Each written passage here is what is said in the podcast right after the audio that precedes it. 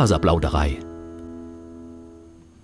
Hallo und herzlich willkommen zur Faserplauderei, dem Podcast rund ums Thema Stricken, Spinnen und anderen faserlastigen Projekten. Ihr hört Episode 30, die mit dem Jahresrückblick. Ich bin Audrey, aber ihr kennt mich auch als Happy Happern von Revelry und Instagram oder eben als Faserplauderei, auch auf Instagram.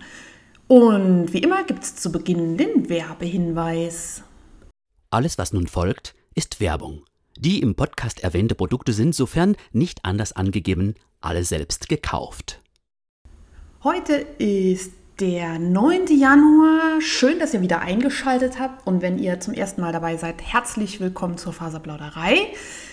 Ich erzähle euch heute ein bisschen was über aktuelle Projekte, über Faserdesaster und äh, ach, ihr werdet es erleben. Ich steige direkt ein.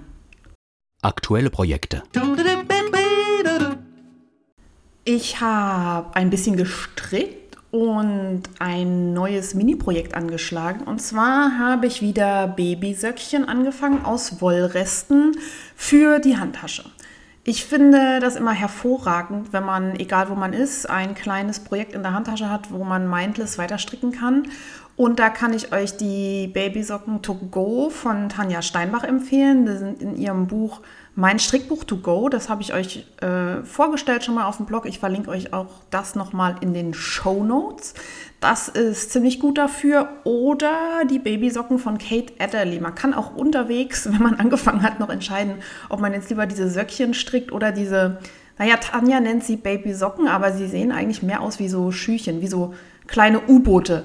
Und ich finde die beide ganz nett und ich finde das immer hervorragend, wenn man die in so einem Glas zu Hause aufbewahrt und immer wenn dann irgendwo ein neues Baby schlüpft, hat man schon was, was man verschenken kann. Ich habe jetzt nur noch mehr so Mädelsfarben, wobei ja, Mädelsfarben ist auch übertrieben, also so gelb-rote Geschichten und irgendwie kommen um meinem Umfeld immer nur Jungs auf die Welt und jetzt brauche ich noch mal mehr was in dieses typisch klischeehaft männliche Farbspektrum schafft äh, oder passt. Ich bin da ja gar nicht so, aber äh, manche Eltern legen ja dann doch ähm, so ein bisschen Wert darauf und man äh, strickt ja diese Geschenke nicht, um sich selbst eine Freude zu machen, sondern den anderen. Von daher gehe ich auf sowas ein und habe jetzt wieder ein neues Projekt für die Handtasche.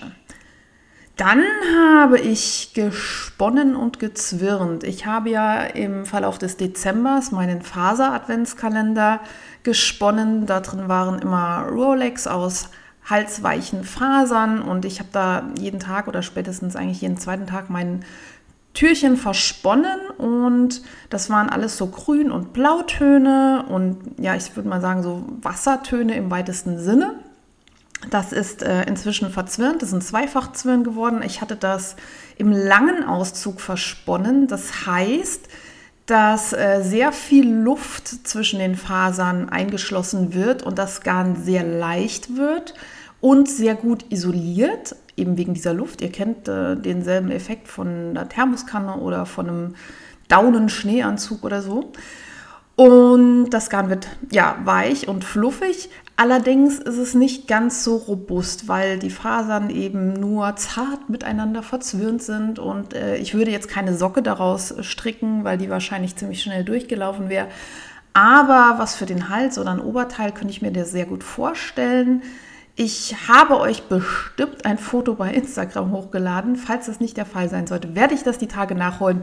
Also folgt mir bitte alle auf Instagram unter Faserplauderei, wenn ihr dazu mehr sehen möchtet. Alternativ stelle ich auch immer ein paar Fotos von meinen Projekten in den Shownotes ein, äh, die ihr findet, wenn ihr jetzt bei eurem Podcatcher auf die Episode klickt oder eben direkt auf meine Website geht, www.faserplauderei.de. Genau, das war mein Adventskalender. Außerdem hatte ich schon seit äh, 12.000 Jahren einen Kammzug so halb auf meinem Spinnrad. Und zwar mehrere Kammzüge. Äh, auch in Blautönen, mehr so hellblau, beige-mäßig. Die waren von Regel, Regenbogenwolle und von den Spindelträumen. Ich habe immer behauptet, dass die von Wollreinheit gewesen wären. Einer davon war nicht, äh, weil den, von dem ich dachte, dass er es wäre, habe ich in meinem Stash nochmal gefunden. Der sieht aber ähnlich aus und die Qualität von allen dreien ist wunderbar. Und Regenbogenwolle, muss ich auch noch mal sagen, die Qualität ist Bam! Also Regenbogenwolle macht richtig geilen Scheiß. Und wenn ihr euch zum Spinnen den puren Luxus gönnen wollt, klickt mal auf ihre Seite und ähm, holt euch da einen Kammzug. Ich weiß, das braucht man nicht, aber wer braucht schon Stricken und Spinnen und so, aber man will es. Von daher, die äh, beiden Kammzüge sind gesponnen. Im, ja, die sind mehr so worsted gesponnen, die sind ein bisschen robuster und ähm, eignen sich für alles Mögliche nachher. Zweifach verzwirnt, gewaschen und getrocknet. Ähm, da steht in meinen Shownotes, I love my Wäscheschleuder. Ich habe mir irgendwann mal auf eBay Kleinanzeigen so eine Oldschool-Wäscheschleuder gekauft. Äh, ich kannte das tatsächlich nur von meiner Oma. Das ist so ein Toplader, da packt man dann die nasse Wäsche rein und ähm, schaltet das Ding an und dann über Zentrifugalkraft fließt dann das Wasser raus und das fließt auch wirklich raus. Man muss da einen Eimer oder eine Schüssel drunter stellen, weil sonst äh, landet das auf dem Boden. Und ähm, das schleudert Wäsche, äh, beziehungsweise für mich Wolle und ähm, selbstgestrickte Klamotten so fast, fast trocken. Ich finde das richtig cool, weil ansonsten, wenn man irgendwie ein Strickstück spannen möchte oder nach dem Waschen irgendwie ähm, ja, trocknen möchte, dann muss man das irgendwie ausbreiten auf dem Wäscheständer oder über Kleiderbügel in die Dusche hängen, weil das dann runtertropft und so. Und diese Wäscheschleuder, Alter, die ist richtig gut und ich glaube, ich habe die für einen Zehner geschossen. Äh, Werbung an dieser Stelle. Nimmt natürlich auch jede Menge Platz weg. Die steht oben in meiner Mansarde rum äh, und sieht nicht gut aus, aber ich freue mich trotzdem, jedem, trotzdem jedes Mal, wenn ich sie benutzen kann. Faserdesaster.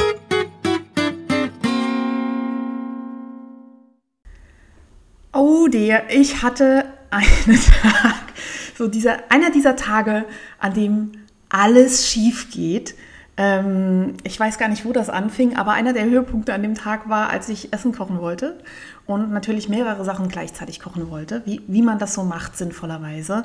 Ähm, ein Rezept, was ich noch nie gemacht habe, aus einem Kochbuch und ähm, parallel dazu wollte ich Rotkohl einkochen, weil ich für das erste Rezept ein bisschen Rotkohl gebraucht habe und ich habe so einen ganzen gekauft und der war ziemlich groß und ich den Rest nicht wegschmeißen wollte und dachte, hey, es wäre doch total cool, das mal selber irgendwie einzukochen und ähm, nicht kaufen zu müssen oder so. Und mein Freund mag es auch ganz gerne. Ja, mache ich das doch mal.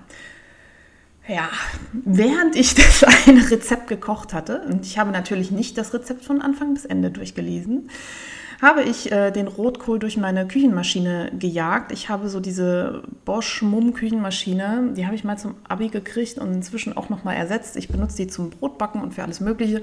Und die hat so einen Aufsatz, wo man Dinge reiben kann.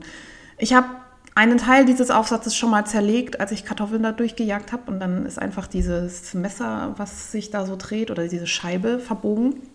Ähm, dann habe ich heute eine andere genommen.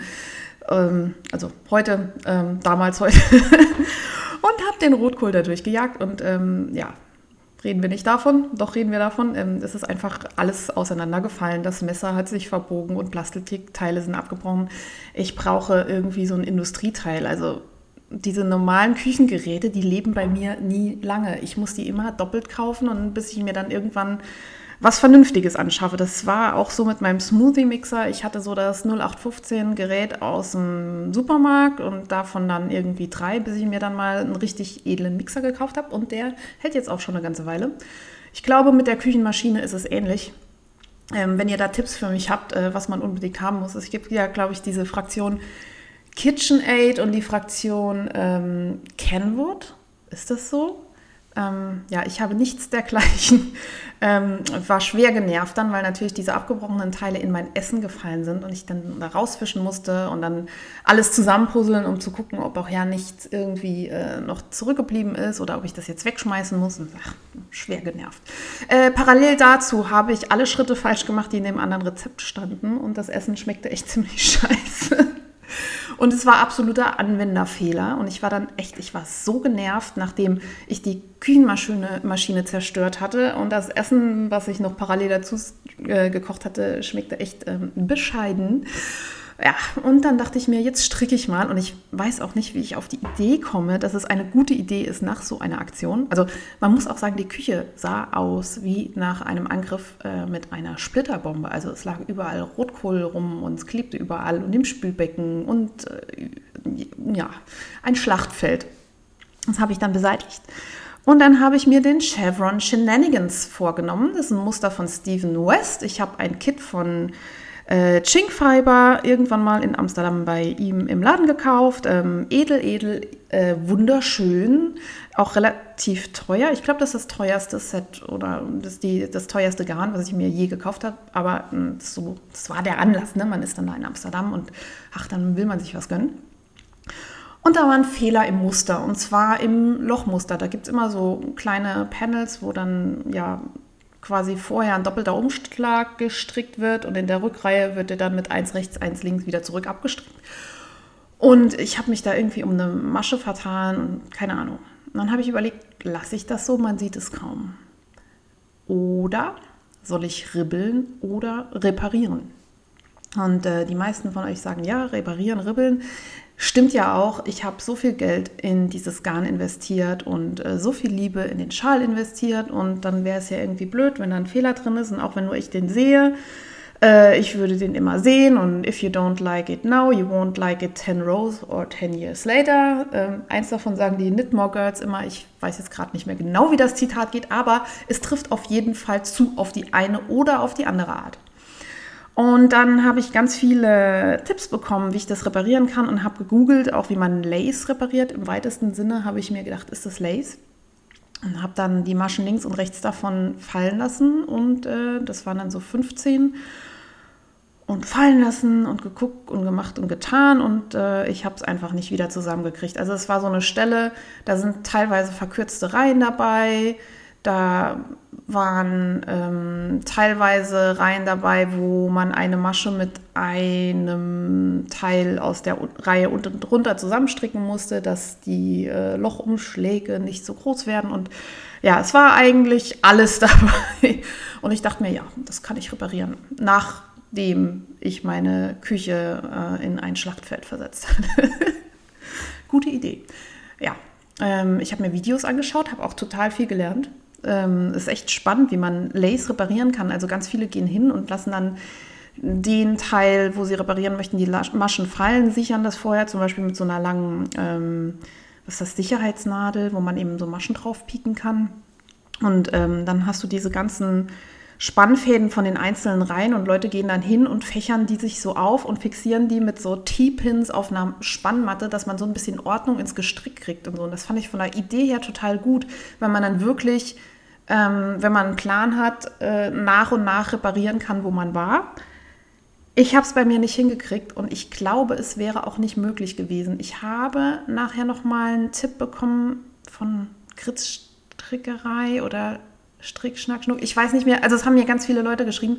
Und einer meinte, naja, ich habe da nochmal drüber nachgedacht, bei dem Muster geht es ja gar nicht, weil die Fäden der Reihen verkreuzt werden. Und wenn die nicht verkreuzt sind, dann kann man es eben auch nicht reparieren mitten in der Reihe, ohne dass man nicht ribbelt. Ähm, ich behaupte jetzt einfach, dass das das Problem war und es deswegen unmöglich war zu reparieren. Und ähm, ich habe keinen Beweis für meine Behauptung, weil ich es dann auch nicht mehr bis zum Ende durchdacht habe.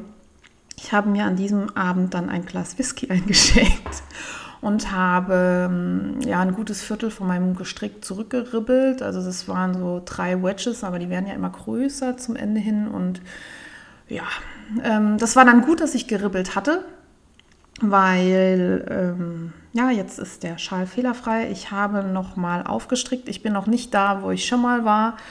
Aber ich denke, den Punkt werde ich heute oder morgen erreichen und dann ist der wunderschön und ja, habe ich was gelernt. Früher ribbeln, zwischendurch mal darauf schauen, was man gemacht hat. Ach ja, ich habe euch ja erzählt, ich stricke mit Lifelines. Also in diesem Tuch waren immer Lifelines drin. Und genau an der Stelle habe ich aber die falsche Lifeline rausgezogen. Also ich habe die letzte rausgezogen, statt die viel weiter unten, die ich dann nicht mehr gebraucht hätte, weil ich nicht aufgepasst habe und das alles vom Fernseher gemacht hat. ja, deswegen musste ich so weit ribbeln. Aber was soll's? Ähm, da nochmal ein äh, Shoutout an den Wollkanal. Ich habe euch inzwischen gehört und ähm, habe mich sehr geehrt gefühlt und hatte einen ganz kurzen Moment, wo ich mich sehr schlau gefühlt habe, mit dem Tipp, dass die Maschenmarkierer ja auf den Lifelines draufbleiben können und man einfach einen neuen äh, draufhängt.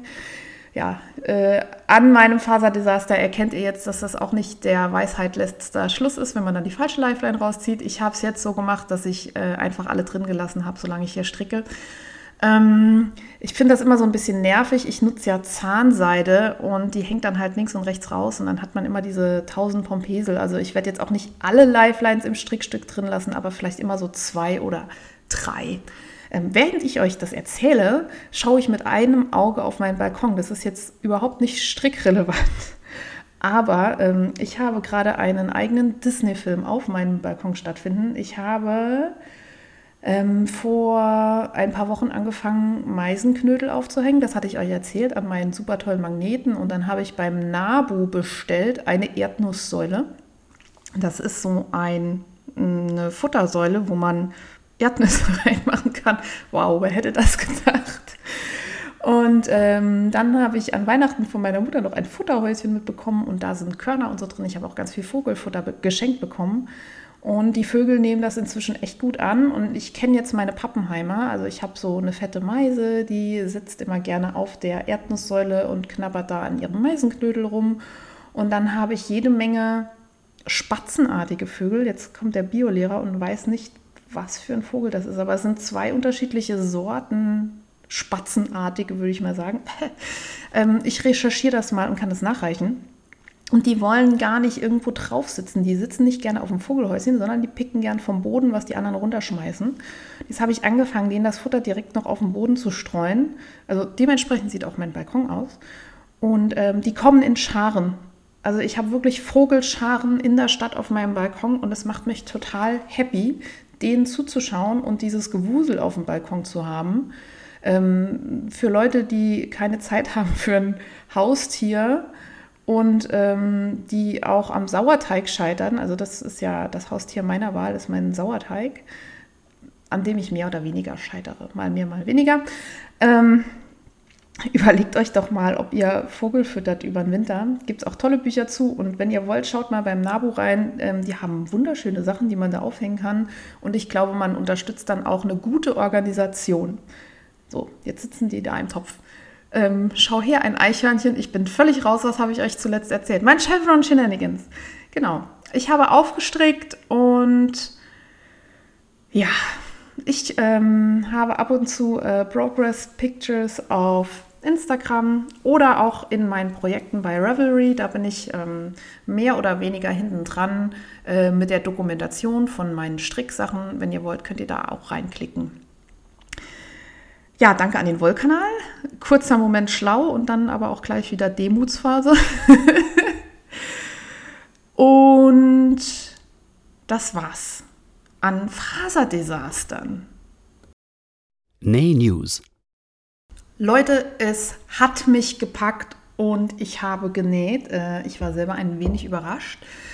Und zwar habe ich eine Nadelspielrolle genäht als Geburtstagsgeschenk. Meine Schwester hat immer an Silvester Geburtstag und ähm, meine Schwester näht richtig gut und eigentlich ja, ist es irgendwie so wie Eulen nach Rumbringen, sagt man das, ähm, wenn man für meine Schwester näht. Aber nichtsdestotrotz, die macht mir nämlich immer ganz tolle Sachen. Äh, zu Geburtstag und Weihnachten gibt es eigentlich immer was Selbstgemachtes und das ist immer ziemlich grandios und ich dachte, ich mache mir mal die Mühe.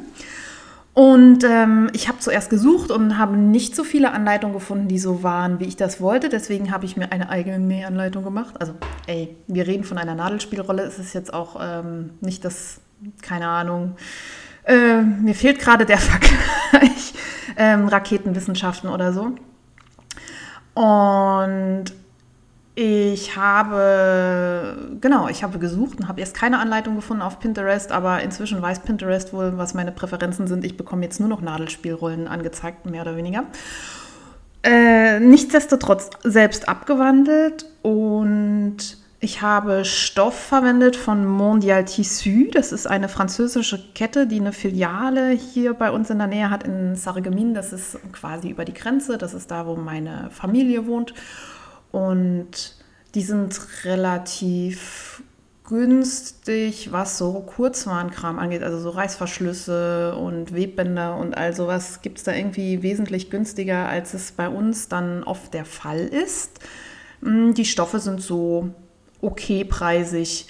Teilweise haben die auch äh, Markensachen, so Albstoffe, Bioqualität und teilweise haben die auch Sachen, wo man keine Ahnung hat, woher es kommt. Also man muss da ein bisschen gucken. Und ich habe gesehen, die haben inzwischen auch in Deutschland zumindest einen Versand, ähm, ich glaube sogar Filialen. Ähm, ich glaube, die heißen auf Deutsch Mondial Tissu Stofferie. Ich verlinke euch das auf jeden Fall in den Show Notes, wenn ihr da Interesse dran habt. Und ich habe ähm, schon lange vor Corona so ein bisschen Stash da eingekauft, ähm, Sachen, also so ja, Webstoffe, aus denen ich eigentlich Projektbeutel nähen wollte. Und ähm, das hat sich eben auch geeignet für diese Nadelspielrolle. Und ja, im Prinzip ist das ein Quadrat, was man näht und dann näht man dann nochmal ähm, zwei Rechtecke. Ne, ist kein Quadrat, das ist ein Rechteck, das ist eine lange Rolle und da kommen nochmal zwei Stoffbahnen drauf und die werden dann so in Taschenabstand abgesteppt, dass man eben Taschen und äh, Nadeln und Tools in diese Täschchen reinstecken kann. Und ja, wenn man die ausrollt, ist die so ein, was weiß ich, 80, 90 Zentimeter ähm, lang. Und wenn man die gerade nicht braucht und aufräumen will, rollt man die zusammen, verschließt sie mit so einem Knebelknopf und ähm, dann sieht sie gut aus. Der Stoff ist wunderschön, den habe ich mir auch schon mal gekauft und einen Rucksack draus genäht. Es ist so ein Blattdruck und ähm, außerdem hat die Tasche, das soll ich vielleicht noch erwähnen, so eine Klappe, wo man eben, die man rumklappt, damit die Nadeln nicht rausfallen, wenn man die schief hält. Und diese Klappe macht man mit Magnetdruckknöpfen zu. Die kannte ich irgendwie noch gar nicht äh, so lange. Ähm, vielleicht, weil ich auch relativ unbeleckt in diesem äh, Nähgame bin. Ich habe auf Amazon die irgendwann mal geshoppt. Das sind ähm, Knöpfe, die man eben nicht nähen muss, sondern ja, die, äh, die Unterseite vom Druckknopf und die Oberseite, die haben zwei, zwei Beinchen, die man durch das durch den Stoff durchdrücken muss. Also ich habe da vorher irgendwie an die Stelle, wo die Knöpfe sollten, den Stoff so ein bisschen abgenäht, dass der nicht ausfranst und dann aufgeschnitten, wie man es halt mit so Knopflöchern machen würde. Dann habe ich ihn, die Beinchen da durchgesteckt und die sind aus Metall und die biegt man einfach rum und dann hält es. Und das finde ich ganz cool, weil die erstens schick aussehen, diese Knöpfe, und zweitens ähm, habe ich sehr schlechte Erfahrungen gemacht mit Nieten und Druckknöpfen, so ja, Stanzen oder wo man so draufhämmert. Jetzt äh, könnt ihr mir sagen, war ich zu zaghaft mit dem Hämmern? Gibt es da Qualitätsunterschiede? Kennt ihr Druckknöpfe und Ösen, die sich besonders gut eignen oder ein Tool, was sich besonders gut eignet? Also alle Sachen, die ich jemals mit Ösen gemacht habe, so der klassische ähm, Turnbeutel-Rucksack ne, mit oben dem Faden drin, der hatte bei mir auch Ösen und die sind irgendwann über die Jahre halt alle abgefallen. Und ähm, ja, Liegt es an mir? Liegt es am Material? Ich weiß es nicht. Aber diese Magnetdruckknöpfe fand ich super. Außerdem habe ich dann im Flow ähm, Projektbeutel zugeschnitten. Ich benutze total gerne das Muster von Crazy Sylvie. Ich glaube, das heißt Park and Ride Bag. Ich verlinke euch das in den Show Notes. Das ist ein Tutorial auf YouTube, was euch wirklich von Anfang bis Ende ans Händchen nimmt und euch durch dieses Nähprojekt durchführt. Also damit habe sogar ich das geschafft. Ähm, ich habe jetzt äh, die Taschen ein bisschen größer zugeschnitten, weil ich gern größere Projektbeutel hätte und das traue ich mir dann zu, das selber ähm, anzupassen. Mir fehlen für die großen Taschen jetzt allerdings noch Reißverschlüsse und jetzt bin ich am überlegen, bestelle ich bei Mondial Tissu. Ich könnte natürlich sogar äh, einkaufen, weil ich das Glück habe, an der französischen Grenze zu wohnen und in Frankreich die Läden noch aufhaben, aber ja, ich weiß auch nicht, ob ich das jetzt haben muss in Corona. Vielleicht bestelle ich auch einfach. Und ähm, dann bin ich in dieses Rabbit Hole gefallen. Ähm, ich habe bei Mondial Tissu geguckt und bei Elsbeth und ich die verkaufen beide Reißverschlüsse und auch Stoffe und bei Elsbeth und ich gibt es so schöne Sachen. Ich kenne den Laden von der Kreativer Messe. Ich war da mal vor Jahren und habe wunderschöne Stoffe gekauft und mag den ihr Design und ach, alles so schön. Und dann habe ich hier rumgeklickt und da rumgeklickt und zwei Warenkörbe gefüllt und nirgends bestellt, weil ich äh, irgendwie ja, wie das so ist, ähm, abgelenkt war und ich muss mich da mal ähm, reindenken, weil ich will ja auch nicht nur Reißverschlüsse bestellen, sondern ähm, möchte noch andere Sachen nähen. Ich habe mir vor Ewigkeiten Anleitung gekauft äh, von Annie Nanny auf Makerist für ein T-Shirt und für ein Kuschelkleid. Ich habe irgendwann mal mehrere Anleitungen auf einmal gekauft, als ich so dachte, ich nähe jetzt meine ganze Garderobe selber. Und ähm, habe davon aber nur ein oder zwei genäht und ich habe, glaube ich, so fünf oder sechs gekauft und ich dachte, da kann ich mich ja mal dran abarbeiten, aber mir fehlt für jedes Teil irgendwie eine Kleinigkeit und das wäre ja cool, wenn ich das dann als Sammelbestellung äh, nach Hause bekommen könnte. Und ja, jetzt muss ich noch entscheiden, wo bestelle ich und ähm, traue ich mich wirklich, äh, Stoffe im Internet zu bestellen. Ich habe das noch nie gemacht und habe aber schon gehört und kann es mir auch gut vorstellen, dass das dann irgendwie äh, eine Enttäuschung sein kann, wenn das zu Hause ankommt und dann doch nicht die Farbe hat, die es haben soll. Äh, da kommt dann aber auch wieder mein Farbspektrum ähm, ja, zu meinem Vorteil, weil ich stehe ja so auf äh, Rost und Schlamm. Und dabei ist es mir ziemlich egal, ob das äh, Schlamm mehr ins Braun oder ins Grün geht. Mir steht beides sehr gut und ähm, ja, ich werde euch äh, auf jeden Fall berichten, was es geworden ist und äh, ob es was geworden ist, wie ich mich entschieden habe und wo ich bestellt habe. Und äh, wenn ihr Tipps habt, meldet euch bei mir. Also beim Nähen, da kann ich noch jede Menge lernen, weil ich eigentlich gar keine Ahnung habe. Äh, außerdem hat sich wohl rumgesprochen, dass ich nähe. Ähm, ich bekomme jetzt immer so kleine kleine Reparaturarbeiten äh, von Freunden. Und für gute Freunde mache ich das auch gerne. Ich freue mich ja, wenn ich helfen kann. An dieser Stelle ein Shoutout an Jenny. Ich werde gleich deine Jacke reparieren. Die sieht so aus, als ob man das fast ähm, so nähen kann, dass man nicht sieht, dass es repariert ist. Und ein Shoutout an Verena. Ich freue mich schon auf dein T-Shirt. ja, soweit meine Näh-News. Neue Zugänge. Es war Weihnachten, dementsprechend gab es auch ein paar kleine Neuzugänge. Allerdings habe ich für mich selber, glaube ich, nichts gekauft.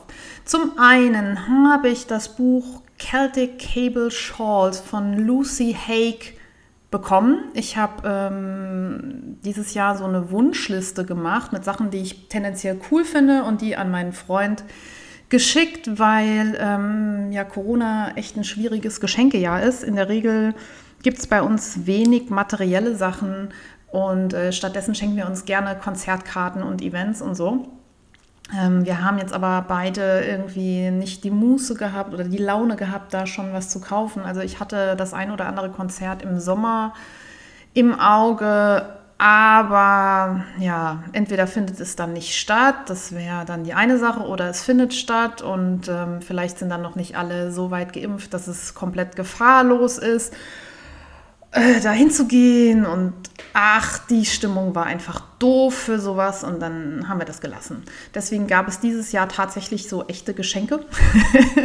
und ähm, wir haben uns vorgenommen, unser Schlafzimmer neu einzurichten und ich hätte gerne einen neuen Kleiderschrank, weil wir haben, wir haben so einen, ich weiß nicht, ob es Ikea ist, so einen Schrank, der ist schon zweimal mit umgezogen, der war schon günstig und der wurde auch immer am Stück mit umgezogen. Also den haben wir äh, von einer Wohnung zur anderen getragen, ohne abzubauen, weil ja, der so billig ist, das hätte man eh nie wieder zusammengekriegt. Und der hat so Schlagseite. Also der hat keine rechten Winkel. Das heißt, die Türen haben rechte Winkel, aber der Schrank an sich nicht. Der steht so ein bisschen da wie der Turm von Pisa. Und deswegen kann man den auch nicht schließen, weil die rechte Winkel der Tür nicht in diese seltsamen Winkel vom, vom Rahmen passen. Und ähm, jo, jetzt dachte ich, wenn wir uns was Neues anschaffen, dann hätte ich gerne was, was äh, hält und am liebsten was, was aus Vollholz ist und nicht äh, so Klebstoffe ausdünstet und was, was man, ähm, wenn man in die nächste Wohnung umzieht, irgendwie so auseinandernehmen kann, dass man es auch wieder zusammenbauen kann und der Schrank immer gut aussieht. Also so was Langliebiges. Ja, und weiter als zu diesem Plan ist auch noch nicht gekommen. Ähm, wir haben dann überlegt, auch noch das Bett passend dazu ähm, ja, äh, zu erneuern. Und äh, ja, Jetzt ist mein Schlafzimmer nicht so riesig groß und ähm, ja, ich hätte trotzdem, wie gesagt, gerne Massivholz. Und wenn ihr da gute Tipps habt, wo man was Vernünftiges herkriegt, ohne gleich ein ganzes Vermögen zu bezahlen, also ich bin jetzt auch irgendwie noch nicht bereit, ähm, irgendwie da in ein Bett 3000 Euro zu investieren, weil ich eben in einer Mietwohnung lebe und es gut sein kann, dass ich nochmal umziehen werde. Ich bin in meinem Leben schon so oft umgezogen. Ähm, also weit über zehnmal auf jeden Fall, vielleicht schon 20 Mal, ich weiß es nicht. Ja, und ähm, ja, wenn ihr Tipps habt, gerne an mich. also das Buch von Lucy Haig. Das, ähm, ja, Lucy Haig macht so, so keltische Knotenmuster und das ist eben ein Buch mit äh, Shawls, also mit Tüchern und die sind teilweise unifarben und teilweise auch bunt. Ihr könnt Lucy Haig auch auf Ravelry folgen. Ich verlinke euch das hoffentlich nochmal in den Show Notes. Ich habe nur das Buch verlinkt. Ähm, versuche dran zu denken. Wenn nicht, könnt ihr aber auch ganz einfach den Namen dort eingeben und dann findet ihr ihre Muster. Und ich weiß, dass äh, Margit äh, von Alte Künste, glaube ich, einiges von ihr schon gestrickt hat. Und ich finde die immer wieder toll und äh, irgendwann werde ich mich daran machen. Und ähm, das Buch ich weiß nicht, ob das im Self-Publishing von ihr entstanden ist. Also es gibt es über Amazon. Ich habe euch auch einen Amazon, ähm, das ist ein Affiliate-Link bei mir ähm, reingestellt. Sprich, Affiliate-Link, wenn irgendwann ihr darüber was kauft, über diesen Link, bekomme ich irgendwie so einen Centbetrag gut geschrieben und ihr bezahlt aber nicht mehr. Ich habe, seitdem ich dieses Affiliate-Programm habe, ich glaube schon 8 Euro verdient oder so in mehr als einem Jahr. Also ich werde davon nicht reich. Ich wollte aber wissen, wie das funktioniert. Ähm, auch hier nochmal so eine kleine Side-Story. Ich mache diese ganze Podcast-Geschichte, weil ich gerne meine Sachen zum Stricken teile und gerne mit anderen darüber rede. Also Monologe halt. Vielleicht liegt es auch am Lockdown. Lehrer monologisieren gerne und labern vor sich hin. Und andererseits aber auch, weil ich wissen will, wie das alles so funktioniert mit Social Media, mit Blog, mit Website, mit äh, Sachen selber hosten und so. Ich habe nämlich von allem irgendwie nur so Halbahnung und finde es aber dann ganz toll, wenn das doch irgendwie klappt und man Sachen irgendwie hochladen kann. Ähm, zum Beispiel weiß ich, dass ich irgendwie auf Apple Podcast auch bin und ähm, ich habe mir da irgendwie selber mal das ähm, Passwort gesperrt, weil ich ein Depp bin. Und äh, jetzt bin ich irgendwie seit Wochen daran, mich da zu entsperren. Ich habe mich auch einmal entsperrt und dann gleich wieder gesperrt. Und ich habe keine Ahnung, wie ich da wieder in mein Konto reinkomme. Und solche Sachen finde ich zum Beispiel sehr spannend. Äh, da kann ich jede Menge lernen. Ich finde es auch spannend, weil äh, meine Schüler wollen ja alle nach der Schule YouTuber werden. Also ich weiß gar nicht. Ich habe hab jetzt eine fünfte Klasse und habe die gefragt und die wollen alle Lambos fahren und Rapper oder YouTuber werden. Und ähm, von daher finde ich es irgendwie ganz nett, äh, wenn man so ein paar Erfahrungen aus dem echten Leben dazu hat, dass man da vielleicht irgendwie sinnvoll mal was dazu sagen kann. Ähm, da hat mir eine Hörerin und ich ähm, schäme mich schon wieder, dass ich den Namen nicht parat habe, den Tipp gegeben, dass es äh, eine Fortbildung gibt, eine Online-Fortbildung zum Thema TikTok. Ich glaube, das ist am Freitag, 5. Februar morgens, wo man, wenn man Lehrer ist oder vielleicht auch nicht, äh, sich reinklicken kann, wo es um Selbstdarstellung im Internet geht. Und ähm, ich fand das total spannend, kann aber sein, dass ich da arbeiten muss, weil bei uns die Präsenzpflicht ähm, für viele Klassen ab Montag wieder losgeht. Das ist total spannend, weil wir irgendwie Höchstzahlen an Corona-Infektionen haben. Aber lassen wir das Thema. Ich schweife heute sehr viel ab. Also ähm, genau, ich mache das alles, weil ich es spannend finde und dazu lernen möchte. Und Gott sei Dank habe ich äh, einen Job, der mir mein Leben bezahlt, weil das Podcasten tut es nicht. Und trotzdem mache ich äh, bei diesen Dingen mit. Und ich mache ja auch in gewisser Weise Werbung. Also ich muss ja alles als Werbung kennzeichnen. Das habt ihr am Anfang gehört. Und habe auch Verlage angeschrieben, die ich cool finde und stelle euch da immer wieder Bücher vor. Dazu sage ich dann später mehr. Das Buch, äh, was ich dazu noch sagen wollte, genau, ich habe es an Weihnachten ausgepackt, Lucy Haig, und finde es grandios. Ich finde die Muster grandios. Ähm, und mein äh, ja, Schwager in Lauerstellung war dabei und hat sich das Buch angeschaut und hat gemeint, ja, die Fotos sind aber irgendwie nicht gut, das ist ja viel zu dunkel und da fehlt der Kontrast und so. Also wer super kritisch ist, der wird ähm, ihm recht geben. Ich habe es dann auch gesehen, dass die Aufnahmen zeigen die Muster und so. Für mich reicht es als Stricker, aber ja, aus professioneller Sicht sind die wohl wirklich nicht so gut gemacht, weil man eben die Maschendefinition nicht so ganz genau sieht. Also ich sehe, dass es kraus rechts ist oder weiß ist, weil ich es im Muster lesen kann. Und ähm, ja, Könnte man besser machen, aber ich glaube, der Absatzmarkt für solche Bücher ist auch einfach nicht so groß, dass man da so viel Zeit und ähm, Energie in jedes kleine Detail stecken kann. Also sehr kritisch. Ich stelle euch das Buch einfach mal vor, demnächst auf dem Blog. Dann habe ich bekommen von der Schwester von meinem Freund ähm, Coco äh, Stitchmarker. Ähm, das sind Maschenmarkierer. Die hat Tanja von Faserliebe irgendwann mal in den Himmel gelobt. Und das sind eigentlich ganz schnöde kleine Metallringe in bunt in einer kleinen Pappbox. Und die sind einfach schön und toll und liegen gut in der Hand. Und die simpelsten äh, Maschenmarkierer sind auch einfach die besten, weil die verfangen sich nicht im Gestrick. Die haben ja keine Stelle, wo der Ring geschlossen wird. Ihr kennt das vielleicht, wenn man diese Fortschrittsmarkierer mit dem Gebimsel dran hat. Da gibt es ja welche mit kleinen Figürchen, die wunderschön sind. Und da werden die Ringe einfach zugebogen und diese zugebogenen Ringe bleiben immer irgendwo im Faden hängen und ziehen dann nicht eine ganze Masche, aber ziehen irgendwie so ein bisschen Wolle daraus. Und, ha, die Dinger von Coconut sind wirklich toll. Ähm, ich glaube, die hat sie beim Atelier noch gekauft. Die hatten ja einen Ausverkauf. Und dazu gab es auch noch einen Eichhörnchen-Pin und der ist sehr niedlich. Und von meiner Mutter habe ich auch noch ein Buch bekommen, das heißt Yarny Texture. Da geht es darum, wie man Garne so spinnt, dass sie genauso sind, wie man sie haben möchte. Ich habe das Buch auch vor gut einem Jahr äh, tatsächlich schon mal von vorne bis hinten durchgelesen, weil das wirklich gut ist und für alle Spinnerinnen und Spinner unter euch ein Must-Have in der Präsenzbibliothek des Spinnens sein sollte. Und das gibt es inzwischen auf Deutsch. Ich weiß jetzt gar nicht, ob ich die deutsche oder englische Ausgabe bekommen habe. Ich habe die englische damals gelesen. Ähm, ist ein richtig gutes Buch, werde ich euch auch demnächst vorstellen und verlinken. Und das ist wirklich eines der wenigen Technikbücher, was ich mir wirklich durchgelesen habe, von vorne bis hinten. Und äh, ich werde das als Nachschlagewerk sicher immer mal wieder in die Hand nehmen. Das war es schon mit meinen Neuzugängen. Und ich komme zum Fokus. Im Fokus. So, ich riskiere jetzt richtig was. Mein Kaffee ist leer. und ich versuche jetzt das ganze Segment aufzunehmen, ohne einen neuen äh, einzuschenken, weil sonst muss ich die Kaffeemaschine anmachen und das macht Lärm. Und ihr wisst ja, wie das so ist. Ich mache wie äh, alljährlich den faserverzückten Jahresrückblick. Das ist eine Aktion, die vor Jahren auf Revelry in der Podcasting auf Deutsch Gruppe angefangen hat. Ich glaube ursprünglich initiiert von Ziska, die Distelfliege vom urbanen Spinnstuben Podcast. Und inzwischen ist Diana, aka Manisdot, hier auch ähm, mit dabei, das jedes Jahr wieder zu pushen.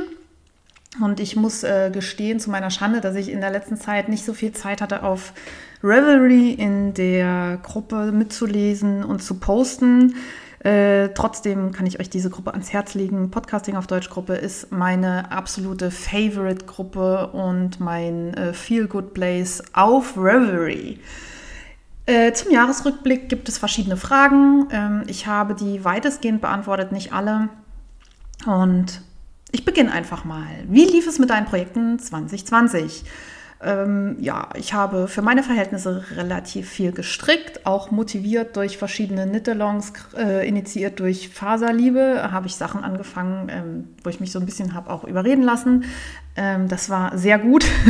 ich habe mich zum Beispiel zum Rose überreden lassen und dachte so, ja, hm, finde ich so okay, das Muster und dann kaufe ich da aber nicht extra Garn für, sondern nehme Einzelstränge aus dem Stash, habe ganz viele Einzelstränge von Rock the Wool dazu genommen und habe das Ding gestrickt und ich liebe meinen Rose. Das war wirklich ähm, eine Offenbarung, dass ich das gestrickt hatte. Der ist äh, so ganz seltsam geschnitten und ich dachte, das steht mir vielleicht gar nicht. Und, hm. und ähm, jetzt bekomme ich, verdammt, ich muss meine Benachrichtigungen ausmachen, weil sonst bin ich abgelenkt. Ein Eichhörnchen, ein Eichhörnchen. Genau, mein Rose Cardigan äh, war meine Offenbarung. Dann äh, habe ich angefangen bei MOM 2020 mitzustricken. Ich glaube, das steht für Motivation ohne Mottos. Das ist eine Aktion auch auf der Podcasting auf Deutsch Gruppe, in der Gruppe. Da packt man sich vier Päckchen. Ich habe das letztes Jahr so gemacht, man packt sich vier Strickpäckchen und die werden dann jeweils im Quartal irgendwie gezogen oder wurden eine Nummer gezogen und dann sollte man die stricken. Zwei habe ich geschafft. Also das erste habe ich in Time geschafft. Das war, ich glaube, der Wollkick-Kaul von Martina Behm aus Pasquali Suave. Und das zweite Teil war auch ein Martina Behm-Muster. Das war auch so ein Loop. Den habe ich gestrickt aus Schöppelwolle, die ich bei Welt der Wolle in Homburg gekauft hatte. Das war eine Kaschmir-Mischung im Farbverlauf in lila Hellblautönen. Das erste Projekt war auch lila. Und äh, das zweite Projekt, da war ich schon weit nach der Deadline erst fertig und dann habe ich die anderen beiden nicht mehr angepackt. Aber ich habe zwei Projekte geschafft, die ich vielleicht sonst so nicht gestrickt hätte. Und ähm, ich frage mich ja dann auch immer, warum brauche ich denn so viele Cowls und trägt man die alle? Und äh, ich muss sagen, das Stricken mit der Suave hat mega Spaß gemacht. Das, äh, der Kaul, der da rauskam, ist wunderschön und er ist so mehr so ein leichtes Tuch, wenn man so am Hals äh, schnell friert und sich so vor so einem Lüftchen schützen möchte, ist der ganz gut. Und den habe ich letztlich verschenkt und nach Irland geschickt, weil die Farbe sehr gut zu meiner Freundin Iris passt und ich glaube, die hat sich auch echt gefreut. Ich fand das ziemlich cool, weil es eben Baumwolle ist und da braucht man nicht so drauf zu achten, wie man das wäscht. Und Suave fühlt sich aber überhaupt nicht wie Baumwolle an, sondern fühlt sich wirklich eher an wie, ja, ich weiß nicht, wie so eine Wolle oder wie eine Wollmeise. Da sagen ja auch viele, es fühlt sich nicht an wie Merino. Ähm, ein cooles Teil. Und dann ähm, dieser Kaul aus diesem Kaschmirwoll, weiß ich nicht, von Schöppel. Ich verlinke euch das nochmal dachte ich, ja, das ist ja viel zu warm, trägst du nie und die Farben und ich hatte das Ding fertig und ich habe das wirklich diese Saison rauf und runter getragen, weil es wirklich dick und kuschelig ist und ich viel in der Schule gestanden habe mit offenen Fenstern und Türen und permanent Durchzug war und ja, ich kann es nur empfehlen. Ich verlinke euch das und bin auch davon begeistert. Also es ist witzig. Ich habe Sachen gestrickt, von denen ich gar nicht so überzeugt war, dass ich sie brauche und die habe ich eigentlich am meisten getragen. Ich habe außerdem den Comfort Fade von Andrea Mori gestrickt. Da wusste ich, dass ich den haben musste, weil ich den so schön fand und habe mir da auch ein Farbset von Tanja bestellt. Ähm, Faserliebe verlinke ich euch nochmal. Der ist wunderschön geworden und den hatte ich jetzt aber noch gar nicht so oft an. Na, ich hatte den schon ein paar Mal an ja, weil die Gelegenheiten irgendwie momentan nicht so sind. Freue mich aber schon echt, den auszuführen. Und wenn ich den getragen habe, habe ich auch immer Lob dafür bekommen. So. Was waren deine Highlights der Handarbeitsprojekte? Ja, Rose Cardi, habe ich gerade gesagt. Das war die Überraschungskiste. Ich hätte nie gedacht, dass der so cool wird und dass ich den so gern trage. Und dass ich den vielleicht nochmal stricken muss, ähm, sollte ich vielleicht hier anmerken. Wie hat sich dein Stash entwickelt?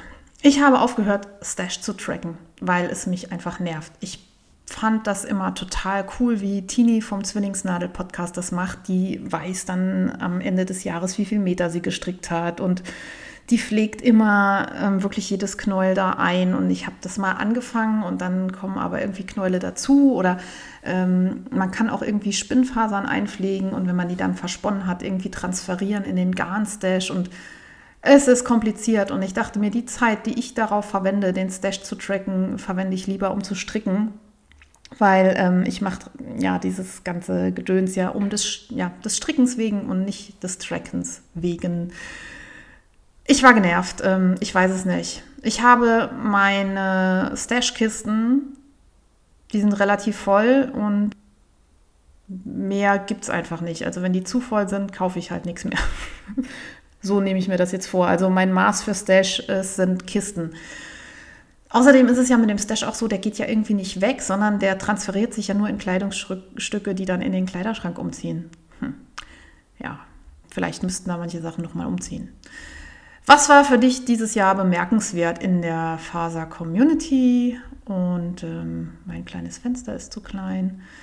Zu welchen Events bist du gegangen? Also mein Fenster ist zu klein. Ich habe äh, auf dem Laptop meine Fenster auf und muss scrollen zum Lesen. Welche Events bist du gegangen? Hast du an Diskussionen teilgenommen? Äh, nein, ich bin zu keinen Events gegangen. Ich bin nirgendwo hingegangen. Es war Corona, Leute. Ich habe an zwei Webinaren von Stephen West teilgenommen. Das fand ich richtig gut. Klickt mal auf seine Seite unter der Kategorie Events. Ich verlinke euch das nochmal. Da könnt ihr gucken, ob nochmal was stattfindet.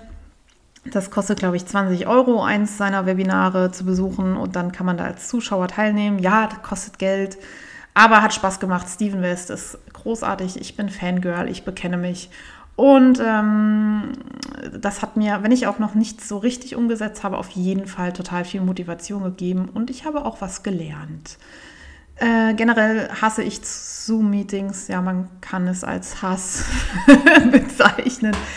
Äh, mich nervt es irgendwie brutal, an diesen Laptop gekettet zu sein. Und ich weiß, das ist irgendwie nicht fair, weil man hat da auch soziale Treffen und ich mag es auch irgendwie gerne, mich mit Leuten zu treffen und ich finde den sozialen Aspekt gut, aber irgendwie werde ich hibbelig vom Rechner. Ich bin nicht dazu gemacht, da zu sitzen mit meinem Kopfhörer auf und mh. Hm. ja, deswegen habe ich da auch nicht so viel teilgenommen. Ich habe die politischen Diskussionen aus der Strickwelt verfolgt, aber nicht daran teilgenommen. Also da gab es ja neben diesen BIPOC-Designer-Geschichten und Black Lives Matter und äh, verschiedenen Feminismus- und Gleichstellungsdebatten richtig viel Zeug, die man folgen konnte. Äh, ich empfehle euch auf jeden Fall den Account von Mac Lochlin Nitz, die hat auf dem Blog von Jane von Jetzt kocht sie auch noch auch einen guten Beitrag geschrieben, wo sie ganz viele Profile verlinkt hat, die man anklicken kann, die sich richtig lohnen. Also wenn ihr da Bock drauf habt, klickt rein. Ich habe Exit Racism als Hörbuch nochmal gehört. Das gibt es kostenlos auf Spotify, könnt ihr euch dort anhören. Das war sehr lohnenswert. Ich hatte das vorher schon mal gehört und wusste da aber noch nicht, wie man ja, Tracks in der richtigen Reihenfolge auf Spotify abspielt. Und das habe ich dann rausgefunden, wie man das von vorne nach hinten sinnvoll hören kann. Und ähm, ja, das war gut. Ich diskutiere nicht gerne auf Instagram. Das ist ja mein ja, Medium der Wahl, weil es eben sehr visuell ist. Also ich mag Instagram total gerne zum Gucken, finde es aber richtig beschissen, um zu diskutieren. Ich habe das Gefühl, dass sich da Leute eigentlich nur gegenseitig anschreien im schlimmsten Fall, aber nicht richtig in Dialog treten und dann, ja, weiß ich nicht. Ich finde das nicht geeignet. Ich diskutiere gerne, wenn ihr Fragen an mich habt, direkt mit euch. Und ich bin halt einfach eher so der Typ, ich kann mehr so äh, eins zu eins live und direkt äh, mit euch reden. Und wenn Corona vorbei ist, treffen wir uns hoffentlich auf Woll-Festivals und sonst wo auch in echt. Und dann tue ich gerne meine Meinung kund mache das aber nicht über die sozialen Medien, weil ich das eben auch nicht richtig beherrsche und ich auch keinen Bock habe, dann dauernd präsent zu sein, um darauf einzugehen. Und eine Diskussion lebt eben von diesem Frage-Antwort-Spiel und nicht äh, einer lädt ab und dann lädt der andere nochmal ab, weil er jetzt gerade online ist. Und ja, man findet dann keinen gemeinsamen Punkt und so. Ja. Dieses Jahr war ganz anders als die anderen in jeglicher Hinsicht. Wie bist du damit umgegangen? Hatte die Krise für dich handarbeitstechnisch auch positive Effekte? Ja, ich habe bestimmt etwas mehr gehandarbeitet. Witzigerweise habe ich viel weniger gelesen in Corona-Zeiten als im Jahr davor. Ich habe viel mehr Zeit am Bildschirm verbracht. Wahrscheinlich habe ich deswegen weniger gelesen. Ich habe echt so Phasen, wo ich ähm, nachrichtenabhängig war, wo ich äh, alle zehn Sekunden irgendwie meinen Nachrichtenfeed aktualisiert habe. Ähm, total bescheuert. Aber ja, es sind eben belastende Zeiten. Bei mir war das vor allem dann der Fall, wenn ich so in der Schwebe hing, also wenn nicht klar war, äh, was ist jetzt als nächstes mit den Schulen. Ich bin ja Lehrerin und wenn ich nicht weiß, wie sieht es ähm, morgen aus im Unterricht und ähm, wo sind jetzt gerade Leute in Quarantäne und wer wird geschickt und wer nicht und bla, ähm, habe ich eben versucht, auf allen möglichen Newsseiten, sei es Tagesschau, sei es bei uns, es ist lokal der Saarländische Rundfunk oder in der einen oder anderen einschlägigen Facebook-Gruppe ähm, ja, News äh, zu filtern. Und das bringt natürlich überhaupt nichts, wenn man dann nur noch am Bildschirm sitzt und aktualisiert. Aber ja, ich, Übersprungshandlung. Ja, grundsätzlich war das dann okay für mich. Ich bin ja sehr privilegiert durch die Corona-Zeit gekommen. Ich muss nicht um meinen Job bangen. Ich ja, habe ein Dach über dem Kopf. Ich weiß, dass Geld kommt rein. Natürlich kann ich äh, nicht essen gehen und nicht äh, feiern gehen und ähm, so what. Also wenn das der Preis ist, den wir zahlen müssen, dann äh, sind wir ganz gut weggekommen. In meinem Job war gab's, ja, es einfach eine Wahnsinnszeit in, in diesem Jahr. Und aber was soll ich mich beschweren? Ich glaube, das kennt jeder von euch. Ich hoffe, dass das die äh, letzte Pandemie äh, zu meiner Lebzeit ist. Toi, toi, toi. Ich klopfe jetzt nochmal auf Holz. Ist blöd gelaufen, aber es hätte auch schlimmer kommen können. Ich bin bisher nicht betroffen. Also Teile meiner Familie sind jetzt betroffen. Ich hoffe, dass die über 90-Jährigen, die sich jetzt infiziert haben, da gut durchkommen. Und alle die Daumen, die irgendwie betroffen sind. Hast du was Neues gelernt und wenn ja, was? Ich habe das Weben angefangen. Ich habe im ersten Lockdown mit meiner Mutter den Webstuhl geschert. Fand das sehr interessant und mega komplex und ich habe äh, oben einen Webstuhl von Ashford stehen, der gehört meiner Mutter. Die hat inzwischen einen größeren, deswegen ist das so eine Dauerleihgabe und ähm, ja, ich habe das mit ihr zusammen gemacht, deswegen sieht es auch ganz gut aus. Ich habe Bilder auf Instagram gepostet und äh, Lob bekommen von Leuten, die gesagt haben, Mensch, aber also selbst äh, Weberinnen, die das schon länger machen, wären ja begeistert, wenn sie sowas hätten. Ja, ich hatte Hilfe. Alleine wäre das nicht passiert und ich wäre verzweifelt und hätte wahrscheinlich ein Webtourette entwickelt und geflucht. Und ja, der Web Webstuhl steht seit dem ersten Lockdown da. Dann habe ich ein bisschen gewebt und dann nicht mehr. Jetzt ist der zweite Lockdown. Vielleicht, ähm, naja, eigentlich nicht so richtig, also in der Schule nicht so richtig. Und ich dachte mir, ich muss jetzt unbedingt mal weiterweben und habe jetzt letzte Woche ein Stückchen gewebt, nachdem ich mir auf dem YouTube-Kanal von Shanti Manu nochmal Infos geholt habe, wie man die Farbe wechselt. Ich weiß, das sind die Kleinigkeiten, die ich nicht sicher beherrsche. und jetzt habe ich die Farbe gewechselt und weitergewebt und mein nächstes Schiffchen nochmal mit Garn befüllt und so. Und ähm, es könnte sein, dass das demnächst was wird. Und ich webe aus Baumwolle Tischsets, sollen das werden. So, ich habe einen Holztisch und dann kann man einen Teller draufstellen und so. Spießerkram. Sowas, was Leute, die sehr erwachsen sind, besitzen. Sowas, was man nicht wirklich braucht, aber nice to have ist. Hm, Hilfe, Revelry sieht anders aus. Wie findest oder fandest du den neuen Look der Seite? Da gab es ja auch eine Riesendiskussion, dass Revelry jetzt gefährlich ist für Leute, die zu Epilepsie neigen und anderen Krankheiten. Ich neige zu alledem nicht. Mir hat der Lookwechsel gesundheitlich keine Probleme gemacht. Ich fand es ein bisschen schade, wie Revelry damit umgegangen ist, als sich Leute beschwert haben. Bin aber auch in diese Diskussion nicht eingestiegen. Also auf jeden Fall nicht äh, virtuell, sondern nur im direkten Gespräch mit den Leuten so um mich rum. Ich finde den neuen Look so geht so. Ich mag generell keine Pastell- und hellen Farben auf meinem Laptop. Ich bin Riesenfan des Dark Mode. Ich schalte alle Geräte, die das hergeben, in den Dark Mode. So habe ich eben auch in Firefox den Dark Reader, das so ein Add-on, aktiviert und deswegen ist bei mir Revelry auch weitestgehend dunkel. Jetzt klingelt es an der Tür und ich muss euch kurz verlassen. Es könnte ein Scheibenwischer für mein Auto sein.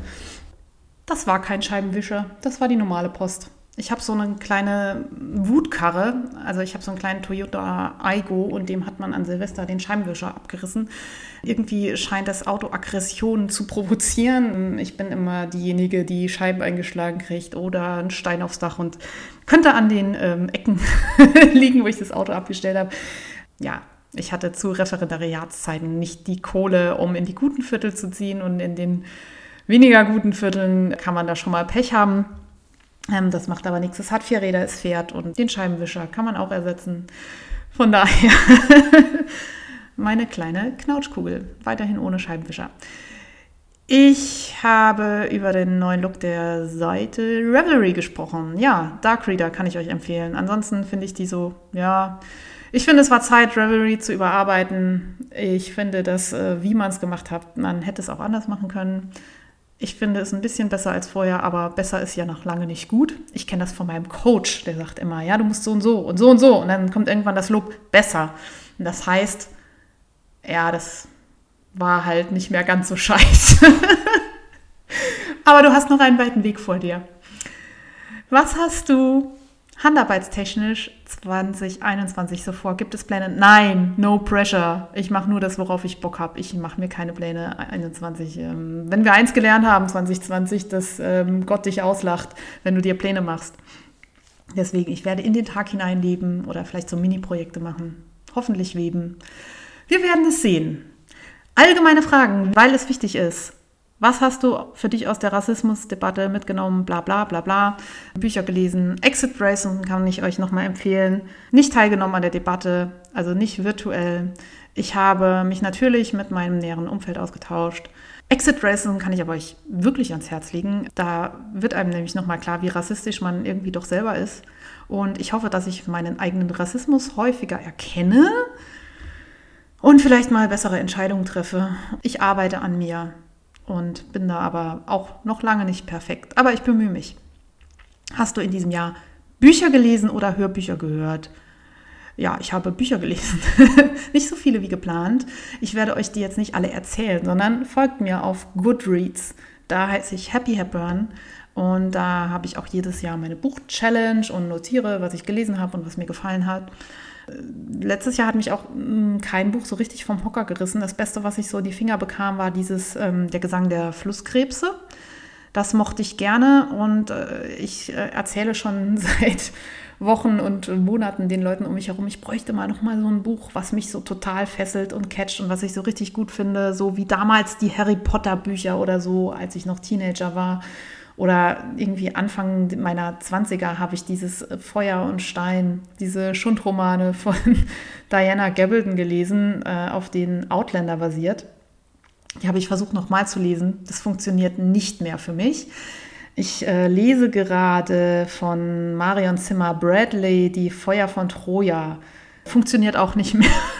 Ich mochte von ihr damals die Nebel von Avalon. Ich weiß nicht, hat sie die Anfang der 90er geschrieben? Ich habe die bestimmt irgendwann in den 90er gelesen und fand das so gut und dachte, vielleicht funktioniert das nochmal. Und ist, ähm, die Feuer von Troja ist äh, die Eroberung Trojas aus weiblicher Sicht geschrieben. Allerdings so eine 90er-Jahressicht, die für mich überhaupt nicht mehr funktioniert. Ich lese es zu Ende aus Nostalgiegründen, aber ich kann es eigentlich nicht so wirklich empfehlen. Ähm, deswegen, wenn ihr Tipps für mich habt, schreibt mir die. Schreibt mir Nachrichten. Am, besten, am, am schnellsten geht das über Instagram. Ähm, ihr könnt mir aber auch eine E-Mail schreiben an info.faserplauderei.de. Was hast du 2020 sonst noch so entdeckt, was dich auch 2021 weiter begleiten wird? Ähm, regelmäßig spazieren. Ich gehe gerne raus und gerne wandern, aber dank Corona wurde das zur regelmäßigen Routine. Mein Freund arbeitet im Homeoffice und der könnte, wenn er wollte, wahrscheinlich mit weniger als 100 Schritten am Tag auskommen, weil er muss wirklich nur vom Schlafzimmer durch den Flur an den Küchentisch, kann dort arbeiten und dann irgendwie wieder zurück. Und weil das kein Zustand ist, äh, haben wir angefangen, zusammen spazieren zu gehen jeden Tag. Im Winter äh, geht er oft alleine, weil wenn er fertig ist mit Arbeiten, ist es schon dunkel. Und irgendjemand will dann noch Essen machen, also ich will dann auch noch Essen machen und ich kann die Küche nicht nutzen, solange er arbeitet, weil er in der Küche arbeitet. Ja, aber trotzdem, spazieren ist ein gutes Ding. Werde ich weitermachen. Neue Podcasts, hast du welche entdeckt? Ich habe Eat, Read, Sleep für mich entdeckt. Das ist der geilste Podcast 2021 für mich. Es ist ein Literaturpodcast, der mich so abholt, weil der eben nicht so hochtrabend ist und ich fühle mich verstanden und ähm, irgendwie so ein bisschen intellektuell, aber nicht zu viel. Und da gibt es zum Beispiel in jeder Folge ein Quiz und ich freue mich immer so unfassbar, wenn ich die Antworten von diesem Quiz weiß. Ich weiß natürlich nie alle, aber manchmal weiß ich was und dann denke ich mir, huh, deine Schulbildung hat ja schon irgendwie Eindruck hinterlassen. also absolut mein Ding, dieser Podcast. Ich habe angefangen, nur noch eine Reihe von Maschenfein zu hören. Den finde ich auch sehr nett. Das ist ähm, ja äh, vom Maschenfein Strickladen in Berlin. Ich habe den Namen vergessen. Hm, hm, hm. Malis. Ihr, äh, ich verlinke euch das. Der Strickpodcast auch immer schön mit Interviewpartnern, sei es aus ihren Mitarbeitern oder mal äh, mit Pasquali und so, lohnt sich. Dann sind zurück äh, der Cast-on-Podcast von Brenda Dane und der Cognitive äh, Knitting Podcast von Dr. Gemma. Der letztere wird immer von den Knitmore Girls empfohlen. Die sind befreundet mit ihr. Da habe ich so ein bisschen reingehört. Und ähm, Cast On ist wohl so ein Ding, den habe ich sehr spät entdeckt. Der wird total abgefeiert, auch in der deutschen Podcast-Welt. Und ich mag den sehr gerne. Habe mich aber auch noch nicht durch alle Folgen gehört, die zurückliegen. Vielleicht mache ich das mal. Das ist eine, ich glaube, Amerikanerin, die in Wales lebt und die nicht nur erzählt, sondern auch Musik einspielt und ähm, kleine Essays einspielt. Es ist mehr so eine Radiosendung. Sehr nett, kann ich euch empfehlen.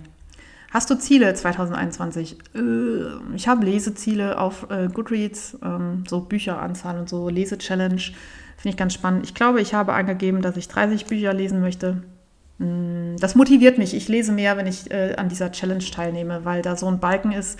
Und wenn ich ein Buch fertig habe und ich das abhake, dann füllt sich der Balken und das motiviert mich zum Lesen. Regelmäßig Sport habe ich mir vorgenommen. Das ist ja eigentlich ein Ziel, was ich ganz gut beherrsche, wenn nicht gerade Corona ist, weil ich dann einfach sowieso regelmäßig zum Sport gehe. Das fällt mir mit Corona wirklich schwerer. Ich habe in meinem Kalender so einen Tracker mit so Kästchen, die ich ausmale. Also so Dinge, die sich füllen, funktionieren für mich sehr gut. Ich muss gucken, ich laufe im Moment mehr und ähm, ich war Radfahren, ja, Radfahren, ich war mal richtig Radfahren mit einem Kumpel. Ich wusste gar nicht, dass man das auf diese Art und Weise betreiben kann. Ich war fix und alle danach. Und treffe mich ab und zu Corona-regelkonform mit einer Person dann zum Kraftsport, weil alleine zu Hause kann ich mich da wirklich nicht aufraffen. Und ich hoffe einfach, dass demnächst die Fitnessstudios wieder aufmachen können und ich zu meiner Trainingsroutine zurückkehren kann. Ich verfalle körperlich gerade. Es ist leider so. Ich habe meiner Trainerin gesprochen und sie meinte, du bist sehr schmal geworden. Und das war nicht das Schmal, das ich gerne höre. Das, ähm, wenn, wenn man aus dem CrossFit-Bereich kommt, ist das kein Kompliment. Aber so what. Äh, ist halt jetzt so und Hauptsache raus ist, glaube ich, gut. Von daher ist Laufen ziemlich geil, weil es mir den Kopf frei macht. Also raus in den Wald und joggen ähm, ist auch nicht nur körperlich gut, sondern auch mental. Das war mein faserverzückter Jahresrückblick. Wenn ihr mehr solche Sachen lesen, hören, sehen wollt, geht auf Revelry. Dort haben andere ähm, Strickerinnen und Stricker ihre Rückblicke verlinkt, teilweise als Blogpost, teilweise als Podcast. Und ich finde es immer total cool zu sehen, was andere machen. Und wenn ihr da mitmachen wollt, macht es und verlinkt mich, dass ich euch auch entdecke. Medienrundschau. Ich habe was für mich entdeckt, was ihr wahrscheinlich schon alle gesehen habt. Ich nenne es trotzdem. Und zwar die Serie Sex Education auf Netflix. Der Titel war so, dass ich mir dachte, das gucke ich mir nicht an. Das hört sich so an wie diese American Pie-Filme irgendwie. Hießen die so? Ja, diese Pubertäts-Coming-of-Age-Filme mit so flachem Humor. Ja, hat mich vom Titel her nicht angemacht. Großer Fehler. Die Serie ist so unfassbar gut. Also unfassbar gut. Ja, im Kern geht es da um Otis und seine Mutter, die von Gillian Anderson gespielt wird, diese Scully von Akte X. Kennt ihr die noch? Die Schauspielerin mag ich sehr gerne. Und äh, sie ist äh, Sextherapeutin und der Sohn kriegt das immer so mit und ist auch ein bisschen gestresst von seiner Mutter. Und in seiner Schule kommt er dann irgendwie dazu, ähm, Sextipps an seine Mitschüler zu geben. So, das hört sich schon mal sehr flach an. Der Plot ist vielleicht an sich auch ein bisschen flach, aber die Serie lebt überhaupt nicht vom Plot, sondern von den einzelnen Figuren, die vorkommen. Man trifft dadurch eben ja seine ganzen Mitschüler und diese ganzen Jugendlichen und auch Erwachsenen, die äh, in diesem Ort und um diese Schule herum leben. Man verliebt sich in jede einzelne Figur. Ich finde die alle so toll. Und ja, irgendwie findet man an jeder Figur was, was man gut findet. Und das letzte Mal hatte ich das bei der Serie Shameless die ich euch auch absolut empfehlen kann. Das ist eine meiner absoluten Lieblingsserien gewesen. Ähm, geht auch noch weiter demnächst. Äh, schaut euch Sex Education an. Die Klamotten sind cool, die sind so 80er Jahre mäßig und das Setting ist äh, irgendwie schräg. Ich dachte, ist das Amerika oder ist das England? Und habe jetzt mir angelesen, dass das extra so ist, dass die Serie zeitlos sein soll und ortslos. Also diese Schule, die erinnert an so eine amerikanische Highschool, weil keine Schuluniform und so, wie es halt eben aufgemacht ist. Trotzdem spielt das Ganze, glaube ich, in Wales. Also es ist eigentlich in England ja, verankert. Und wie gesagt, die Klamotten sind so 80er, aber trotzdem haben die Leute Handys und Computer und Lohnt sich absolut, habe ich gebingewatcht. Mein Freund hat es ein zweites Mal mit mir geguckt, weil die Serie so toll ist. Da kommt, glaube ich, in diesem Jahr die dritte Staffel raus. Dann habe ich geschaut, His Dark Materials läuft in Deutschland auf Sky, also ist eine HBO-Produktion. Das ist die Verfilmung von den Büchern hier Der Goldene Kompass. Das ist so ein bisschen Fantasy-mäßig, das ist so ein bisschen Harry Potter-mäßig und ich fand das ganz süß gemacht und war gut unterhalten. Ich finde, das ist so eine schöne Weihnachtsserie, die man so im Winter gucken kann und kann euch das auch empfehlen. Ich weiß, dass es ein bisschen blöd ist, weil man in Deutschland 20 Abos braucht, um diese ganzen Sachen dann auch schauen zu können. Also man braucht dann irgendwie Netflix und Amazon und dann braucht man noch Sky und dann braucht man auch noch Disney Plus. Schaut mal, ob ihr das vielleicht selber im Abo habt oder ob ihr ein kurzes Abo abschließt. Diese Serie ist empfehlenswert. Dann habe ich geschrieben, Feuer von Troja, sage ich nichts mehr zu, schlecht gealtert. Dann habe ich eine Videoanleitungsempfehlung bekommen von Knitcat412 und zwar ein Video zum Brioche lernen. Das hat die gute Knitcat mir schon vor Monaten geschickt auf Facebook. Ich bin auf Facebook angemeldet. Ich habe da einen Account als Happy Hepburn. Ich benutze den nur nicht. Bin nur nicht abgemeldet, weil ich manchmal Informationen von dieser Website brauche. Und das läuft bei mir so, dass mich eine Freundin dann antickert und sagt, geh mal bitte auf Facebook in die und die Gruppe und liest diesen Artikel. Dazu benutze ich es. Und Nachrichten und sonstiges gehen leider bei mir unter, weil ja, ich klicke da einfach nicht rauf. Ich habe jetzt das Video entdeckt und möchte es euch weiterempfehlen. Sie hat gesagt, ich habe damit Brioche-Stricken gelernt und KnitCat strickt richtig toll. Wenn sie das von diesem Video hat, empfehle ich es unüberprüft weiter. Als letzte Empfehlung kann ich euch Edwards neue Tierparade ans Herz legen. Das ist ein Buch, das ich kostenlos vom Frech Verlag zur Verfügung gestellt bekommen habe, aber auf meinen Wunsch. Das Tierparadebuch ist ein Häkelbuch, wo man eben so Amigurumi-Tierchen häkeln kann. Was in England unter Toft UK bekannt ist, ist eben in Deutschland diese Edwards-Serie. Ich weiß nicht, wie es zum Namen kommt. Ich hätte das vielleicht lesen sollen, vielleicht steht das in dem Buch. Ich reiche das nach. Ich liebe die Toft UK Designs. Ich habe ein Häkelbuch, wo nur Häkelschafe drin sind von Toft. Die machen eben nicht nur Schafe, die machen alle möglichen Viecher. Die Muster gibt es jetzt eben auf Deutsch im Frech Verlag. Ihr kennt die unter Top Bücher.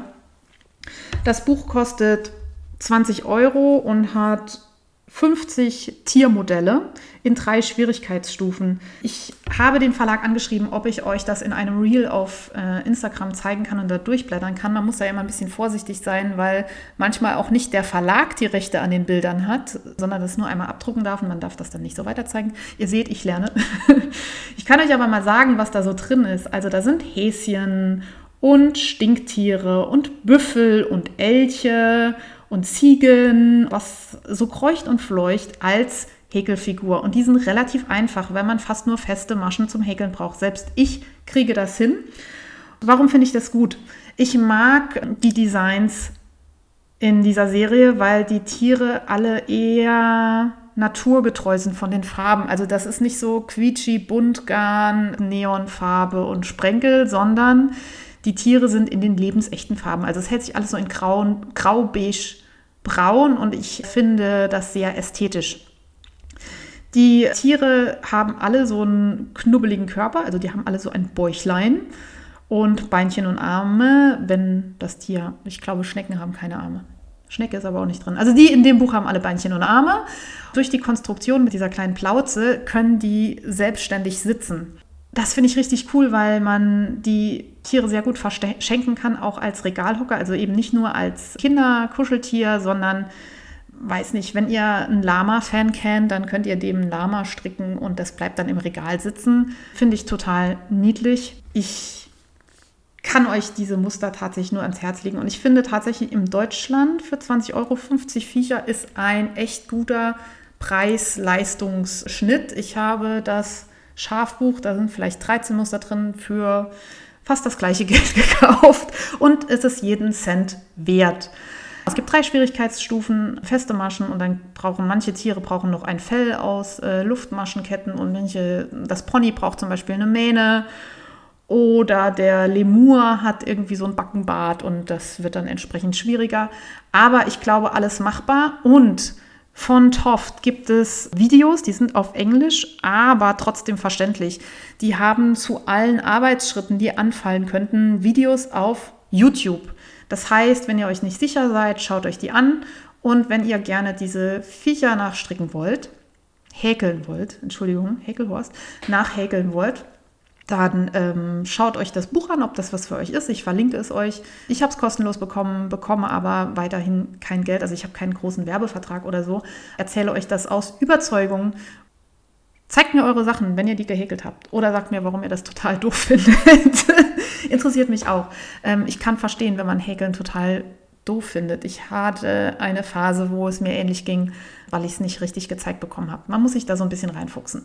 Häkeln ist nicht ganz so meditativ wie Stricken, finde ich, weil ich auch immer hingucken muss. Ich kann nicht mit Augen zuhäkeln. Ähm, daher mm, ja, kann man das nicht beim Fernsehen oder so machen. Aber die Figuren, die rauskommen, sind so toll. Äh, von daher freue ich mich über euer Feedback. Partybus, alles zum Mitmachen. Ja, man kann ja immer noch nicht viel mitmachen im Sinne von Veranstaltungen. Deswegen hier ein paar virtuelle Tipps. Ihr könnt mitmachen im Januar beim Macht das UFO fertig Fall. Das ist ein Frickel-Along vom Frickelcast mit Steffi von Feierabend-Frickeleien und Jane von Jetzt kocht sie auch noch. Die machen das jedes Jahr und ich würde gerne mitmachen. Ähm, jetzt ist schon der neunte, also ich habe noch ein bisschen Zeit. Und zwar habe ich immer noch den Ravello da liegen. Ähm, der, das Projekt, dessen Namen nicht genannt werden darf. Und ähm, Tini vom Zwillingsnadel-Podcast hat mir schon angeboten, dass ich ihr den schicke zum Ribbeln. Äh, in der Zeit, wo ich den einpacke und verschicke, könnte ich den aber auch selber ribbeln. Und ich habe es nur noch nicht getan, weil ich die Fäden vernäht habe und diesen scheiß Anfang von diesem Drecksfaden nicht mehr finde. Der Podcast steht sowieso auf explicit, ähm, deswegen darf ich das hier mal so ausdrücken, wie es halt ist. Und ich muss einfach nur ein Stückchen abschneiden und, und ja, das habe ich einfach noch nicht geschafft, weil das so eine große Herausforderung ist. Und dann hat Tini den äh, Genie-Tipp gegeben, wo ich schon wieder dachte, boah, das ist so clever. Sie schneid doch da auf, wo, bis wohin du ribbeln wolltest und dann strickst du auch, also während du ribbelst, gleich den Faden schon wieder in der richtigen Größe weiter. Das ist, das ist total genial, aber das werde ich im Leben nicht hinkriegen, weil ich werde eine Fehlermöglichkeit finden und das falsch machen. Aber für Leute, die sowas können, denke ich, boah, ja, total clever. Wie befriedigend ist das denn, wenn du nicht diesen Knödel an aufgeribbeltem Garn da liegen hast, sondern das einfach gleich wieder verstrickst. Ich werde aufschneiden und ribbeln und dann runterstricken und dann mit Abnahmen zwei vorne, zwei hinten, wie es Tini gesagt hat, weil Tini einfach clever ist und das total Sinn macht. Macht mit beim UFO-Kall und ich versuche da auch noch mitzumachen. Ich habe noch ein zweites UFO. Ich habe genau zwei UFOs. Das ist eigentlich gar nicht so schlecht, oder? Und zwar den Klaukopis. Den hatte ich mal aus alte Künste Seide angefangen in Größe XXXXXXL und musste mir eingestehen, dass es einfach viel zu groß wird, dass ich keinen Menschen kenne, dem das passen könnte und habe es dann geribbelt und nochmal angestrickt und ich glaube, es ist immer noch zu groß, weil Seide sich ja auch relativ aushängt. Ich habe aus dem gleichen Garn schon mal ein Sommeroberteil gestrickt, was ich liebe. Also das Material ist großartig.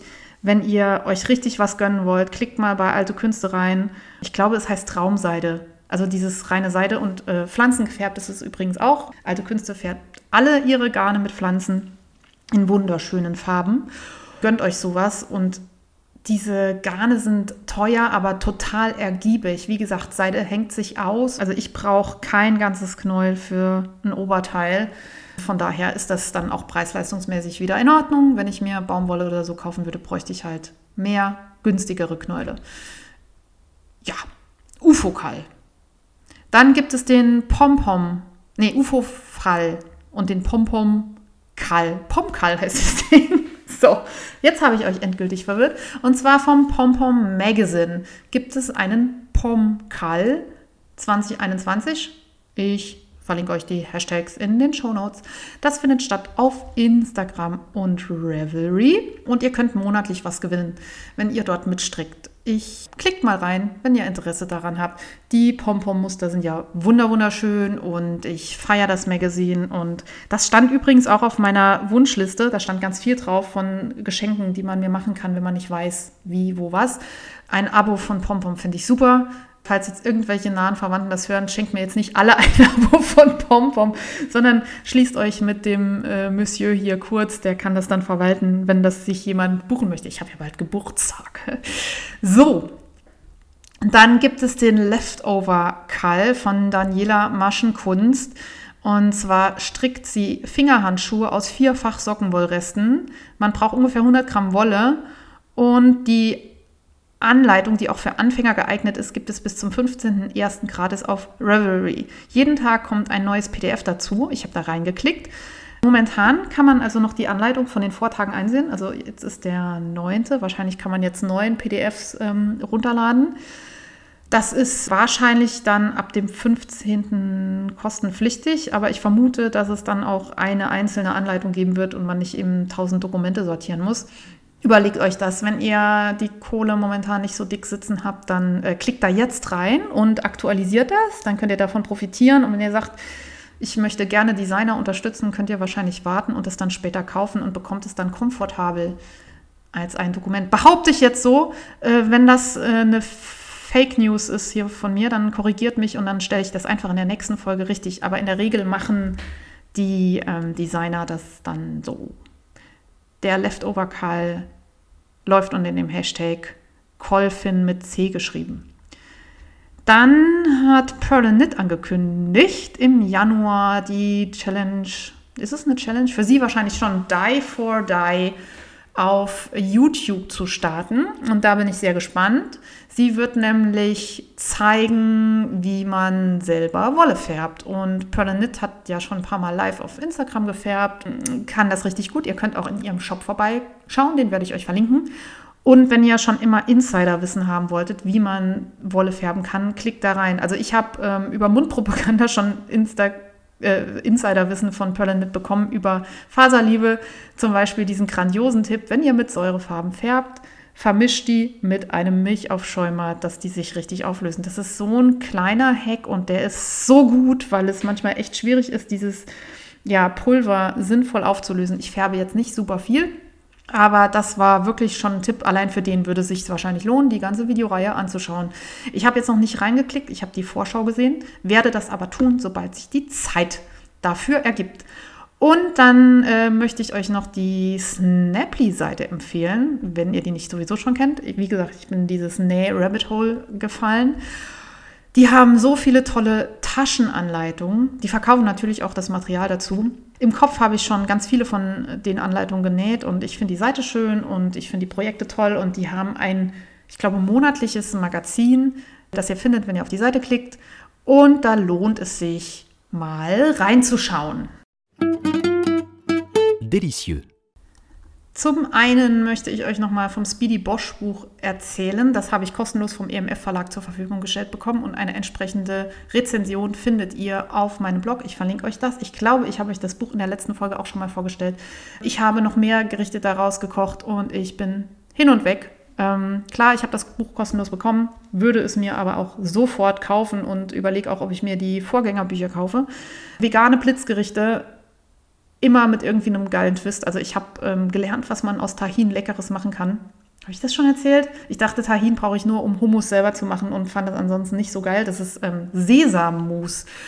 Und jetzt habe ich aber eine Sesamsoße mit Zitrone und Tahin aus diesem Buch gemacht. Es ist zwei Zutaten kommen da rein, drei, vielleicht kommt da noch Salz rein, ich weiß es nicht. Äh, ist so simpel, ähm, wie man sich nur vorstellen kann und so gut und habe da einiges draus gekocht und das könnt ihr auf meinem Instagram-Kanal verfolgen. Und was ich auch entdeckt habe, äh, durch einen Tipp von meiner Schwester, ist der Bock, der, der, der Bock, ich habe einen Bock geschossen jetzt, der Blog von Stina Spielberg, die backt vegan und macht so geile Sachen. Ich habe an Weihnachten drei Desserts von ihrer Webseite oder zwei Desserts von ihrer Webseite gemacht und habe von meiner Schwester geschenkt bekommen das Spekulatius Granola zu Weihnachten.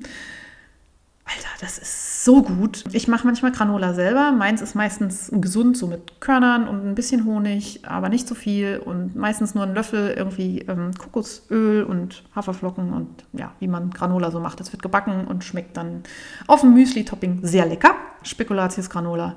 Es ist vollkommen ungesund. Man braucht Tonnen an Kokosöl und man braucht viel Agavendicksaft als Fett und Zucker und Spekulatiuskeks.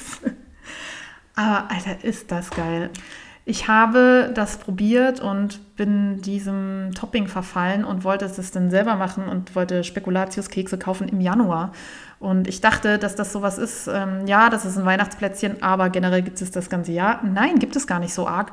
Und bin verzweifelt durch die Geschäfte und habe alle Spekulatius-Restpackungen aufgekauft, äh, deren ich noch habhaft wurde. Jetzt habe ich selber Spekulatius Granola gemacht. Ich verlinke euch das Rezept und klickt bitte auf ihre Webseite, weil das ist kostenlos. Aber ihr bezahlt die Blogger, indem ihr Traffic generiert auf der Webseite, also indem ihr darauf klickt. Das ist ganz gut, wenn die dann mal irgendwie eine Kooperation oder sonst was eingehen wollen, dass sie sagen können, hier, so und so viele Leute schauen sich meine Rezepte an. Ich fand, das schmeckte so wie ähm, Cineminis. Also bevor ich wusste, was da reinkommt, habe ich gedacht, Laura, das schmeckt wie Cineminis von der bösen Marke Nestle ist das, glaube ich. Äh, hier könnt ihr das selber machen. Vegan, super lecker. Und damit entlasse ich euch ins Wochenende. Ich habe heute so viel gelabert. Meine Fresse. Oha, ich muss das alles noch hören, ob ich äh, zu viel geflucht habe in der Folge. Ich glaube, ich werde es einfach nicht schneiden. Ihr bekommt es so auf die Ohren. Und wenn es euch nicht gefällt, dann schreibt mir einen bösen Hörerbrief, am besten über Instagram. Und äh, schaltet ab. In diesem Sinne, äh, Call to Action am Schluss habe ich gelernt. Folgt mir bitte auf Instagram, verlinkt Leute, die mir folgen können. Ich ähm, freue mich, äh, wenn ich mehr Leute erreichen kann, weil es anfängt mir Spaß zu machen. Und ähm, wenn ich es auch gut, folgt mir auf meinem Blog. Da freue ich mich auch, wenn ihr reinklickt. Und meldet euch bei mir. Ich freue mich über jedes Feedback. Ja, ich freue mich über jedes Feedback. Ich freue mich tatsächlich auch über ärgerliche Nachrichten. Ich finde es ja spannend, was ihr so denkt. Und sagt mir, wenn ich zu viel gelabert habe, wenn ihr es kürzer wollt, wenn ihr es länger wollt. Ich höre mir das an und mache dann doch so, wie ich will. In diesem Sinne, habt ein schönes Wochenende, frohes Stricken und bis bald. Tschüss.